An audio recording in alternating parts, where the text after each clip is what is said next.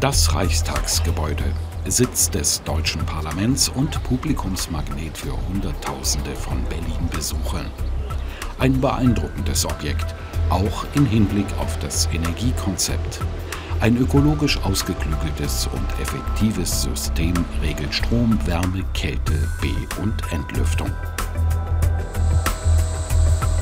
Ein Blick hinter die Kulissen. In der Leitzentrale läuft alles zusammen. Von diesem Raum aus werden die Versorgungsanlagen des Reichstagsgebäudes und die der anderen Liegenschaften des Deutschen Bundestages gesteuert. Wir sind hier in der Energieleitzentrale. Ähm, hier laufen alle Informationen über Energieerzeugungsanlagen zusammen. Das betrifft die Wärmeerzeugungsanlagen, das betrifft die elektrische Energie, die hier erzeugt wird in den Mutterheizkraftwerken oder auch die Kälteenergie in den Kälteanlagen. Und meine Kollegen hier sorgen 24 Stunden, sieben Tage die Woche, in insgesamt drei Schichten pro Tag dafür, dass diese Anlagen optimal laufen und keine Störungen vorkommen. Matthias Fuchs nimmt uns mit und zeigt uns, wo Strom und Wärme erzeugt werden. Wir kommen jetzt zu unseren Energieerzeugungsanlagen hier im Keller des Reichstagsgebäudes. Und ähm, das sind Motorheizkraftwerke und Kessel. Äh, in diese Kessel- und Motorheizkraftwerke verfeuern wir ausschließlich Biodiesel. Dieser Biodiesel, der wird aus Rapssaat produziert in einer Biodieselfabrik und kommt per Tanklastzug zu uns hier in den Reichstag.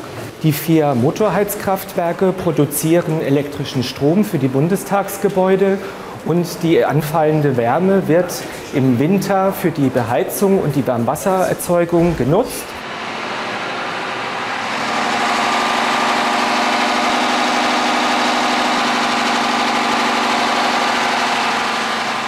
Die vier Zwölfzylinder-Dieselmotoren wurden eigens für den Betrieb mit Biodiesel umgerüstet. Mit jeweils 400 Kilowatt, also rund 540 PS, sind die Motoren im Dauereinsatz. Weiter geht's durch die langen unterirdischen Gänge zu einer ganz besonderen Maschine. Die Absorptionskältemaschine ist ein sehr wichtiger Pfeiler unserer ökologischen Energieversorgung, weil diese Maschine mit der Abwärme unserer Motorheizkraftwerke betrieben wird. Das Kaltwasser, was die Maschine produziert, wird dann in diesen Verteilern, die wir hier sehen, entsprechend verteilt. Also zum Beispiel für Technikräume, für Technologieräume, wo Computertechnik steht oder auch für den Plenarsaal, wo unsere Abgeordneten sitzen. Die Maschine funktioniert ohne Motor, nur mittels äh, chemischer Lösungen, die versprüht werden, darin verdampfen und auch wieder kondensiert werden. Und bei diesen Phasenübergängen kühlt sich das Wasser ab und wird zu Kühlwasser und wird dann den lüftungstechnischen Anlagen und den Kühldecken zugeführt. Die Belüftung spielt im Reichstagsgebäude eine ganz besondere Rolle. Befinden sich doch in den Sitzungswochen oftmals mehr als 600 Abgeordnete und zahlreiche Besucher im Plenarsaal. Ja, das ist äh, unsere raumlufttechnische Anlage. Sie besteht aus vier Teilanlagen.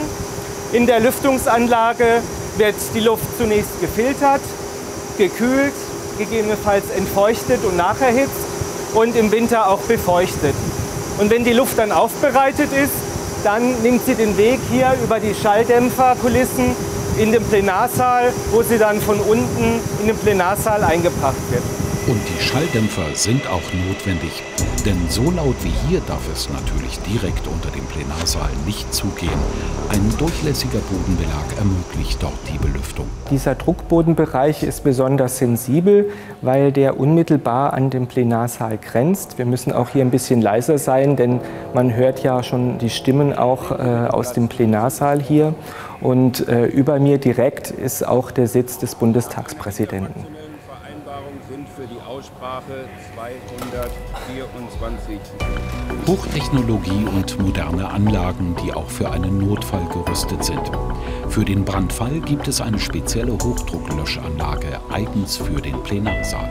Hochdruck heißt, das Wasser wird auf sehr hohen Druck gebracht und entsprechend fein verdüst. Das hat einen Vorteil, dass die Wassermenge reduziert werden kann und nicht der ganze Plenarsaal unter Wasser gesetzt werden muss, wenn es mal zu einem Brand kommt.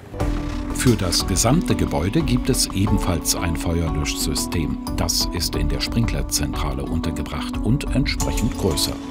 Wir sind hier im Reichstagsgebäude in der Sprinklerzentrale und wir haben hier einen Löschwasservorratsbehälter mit 55.000 Litern. Des Weiteren eine Druckerhöhungspumpe und einen Druckluftwasserkessel mit insgesamt 35.000 Liter. Wir steigen hinauf in Richtung Kuppel, dorthin, wo die verbrauchte Luft wieder aus dem Reichstagsgebäude entweicht.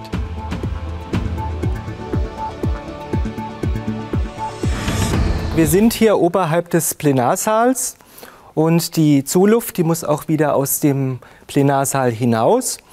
Und dieser Trichter, der hier über dem Plenarsaal schwebt, der auch jeder schon mal gesehen hat, der hat am oberen Bereich einige Rillen und durch diese Rillen geht die Abluft durch die Kuppel weiter in den Berliner Himmel hinaus. Von ganz oben nach ganz unten. Und noch einmal zum Thema Wärme und Kälte.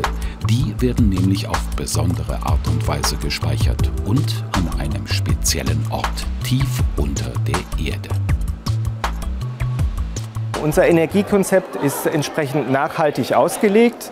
Neben den Motorheizkraftwerken und den Kesseln, die wir im Gebäude haben und die wir mit Biodiesel betreiben, verfügen wir über umfangreiche Speicher hier vor der Reichstagswiese auf der Westseite. Das sind zum einen Kältespeicher, die kaltes Wasser einspeichern können und auch ein Wärmespeicher, der äh, in entsprechender Tiefe von 300 Meter heißes Wasser zwischenspeichern kann. Diese Speicher sind fast einmalig in Deutschland, weil nicht an jedem Ort die entsprechenden geologischen Gegebenheiten äh, anzutreffen sind und zudem der Bundestag mit seinen angeschlossenen Gebäuden auch ein spezielles Energieprofil hat.